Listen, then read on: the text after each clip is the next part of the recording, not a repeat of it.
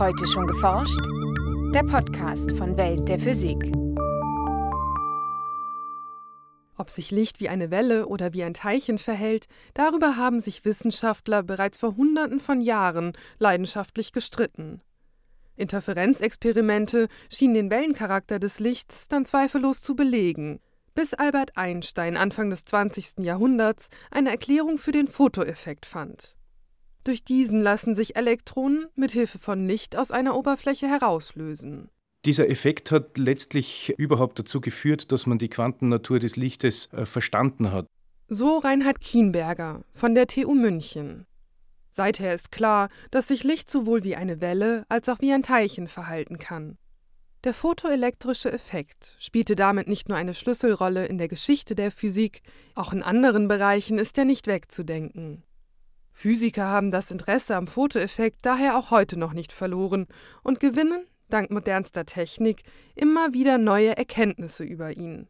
Was man bisher über den Fotoeffekt weiß, erzählt Reinhard Kienberger in dieser Folge des Podcasts. Viel Spaß beim Hören, wünscht Jana Harlos. Albert Einstein erhielt 1921 den Nobelpreis für Physik.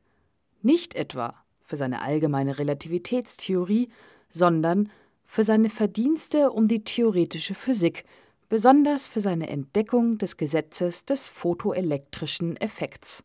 Der photoelektrische Effekt äh, beschreibt die Wechselwirkung zwischen Licht und Materie, wo Licht, das auf Materie trifft, ein Elektron aus dieser Materie entweder in einen angeregten energetischen Zustand versetzt oder überhaupt auch aus dieser Materie entfernt.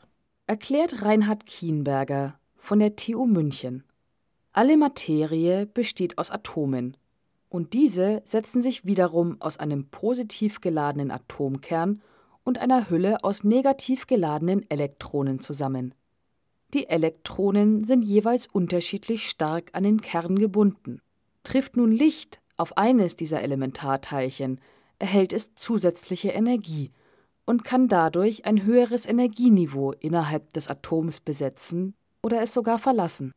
Von alledem ahnten die Physiker allerdings nichts, als sie den Fotoeffekt gegen Ende des 19. Jahrhunderts entdeckten. Also 1886 hat Hertz diesen Effekt äh, untersucht und vor allem auch Hallwachs äh, hat sehr viele Experimente dazu gemacht.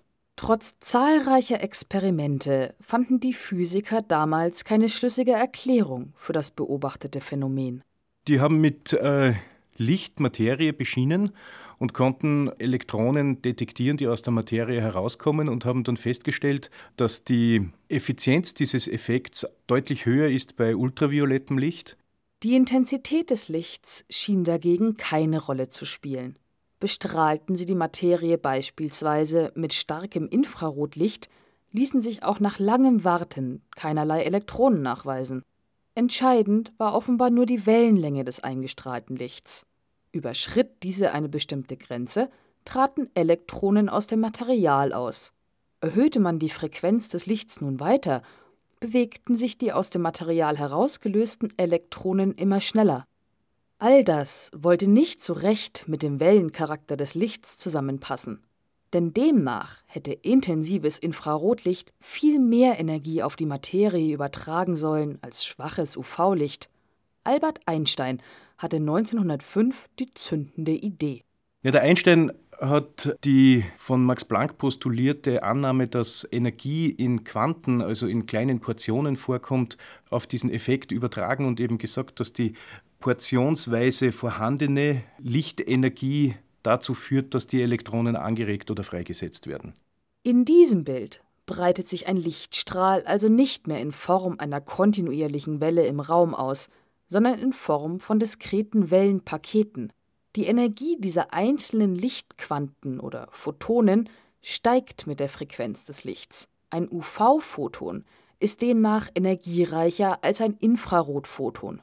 Da ein Elektron nur äußerst selten mehr als ein Lichtquant auf einmal absorbiert und die Energie eines einzelnen Infrarotlichtphotons nicht ausreicht, um das Elektron aus einem Atomverband zu lösen, ließen sich die Experimente zum Fotoeffekt endlich verstehen.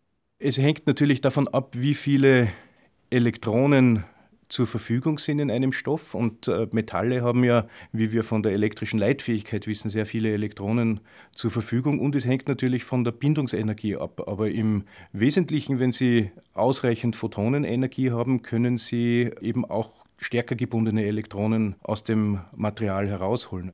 Einstein hatte damit nicht nur Jahrzehnte wissenschaftlichen Rätselns beendet, er startete damit auch eine wissenschaftliche Revolution.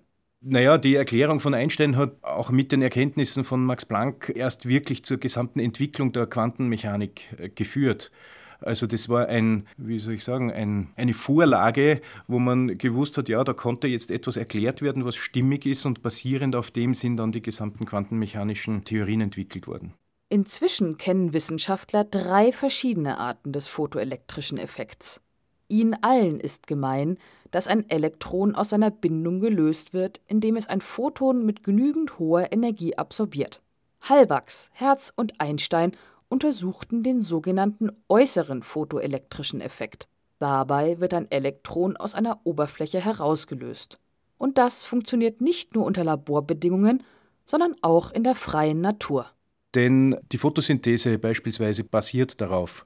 Das heißt, das Licht von der Sonne wird in diesem hochkomplexen System, das wir ja bisher noch nicht richtig nachbauen konnten, leider, äh, dazu verwendet, um Energie zu speichern.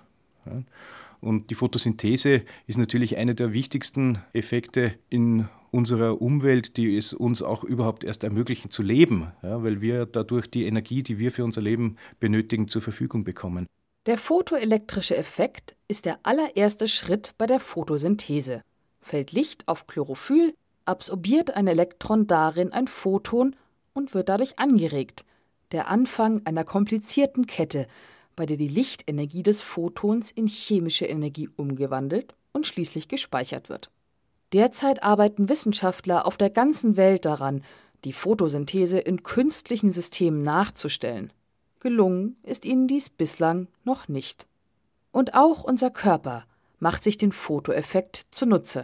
Es gibt sogar ein Beispiel, wo wir Menschen ähnlich funktionieren wie Pflanzen, äh, nämlich die Vitamin D-Synthese findet in unserer Haut statt durch Einstrahlung von Licht.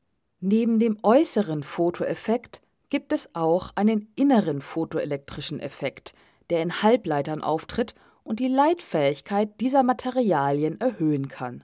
Technisch nützt man den Effekt natürlich auch für Solarzellen, eben auch um Energie aus dem Licht in für uns nutzbare Energie umzuwandeln. Ein besseres Verständnis des Fotoeffekts kann also nicht zuletzt dazu beitragen, den Wirkungsgrad von Solarzellen zu steigern.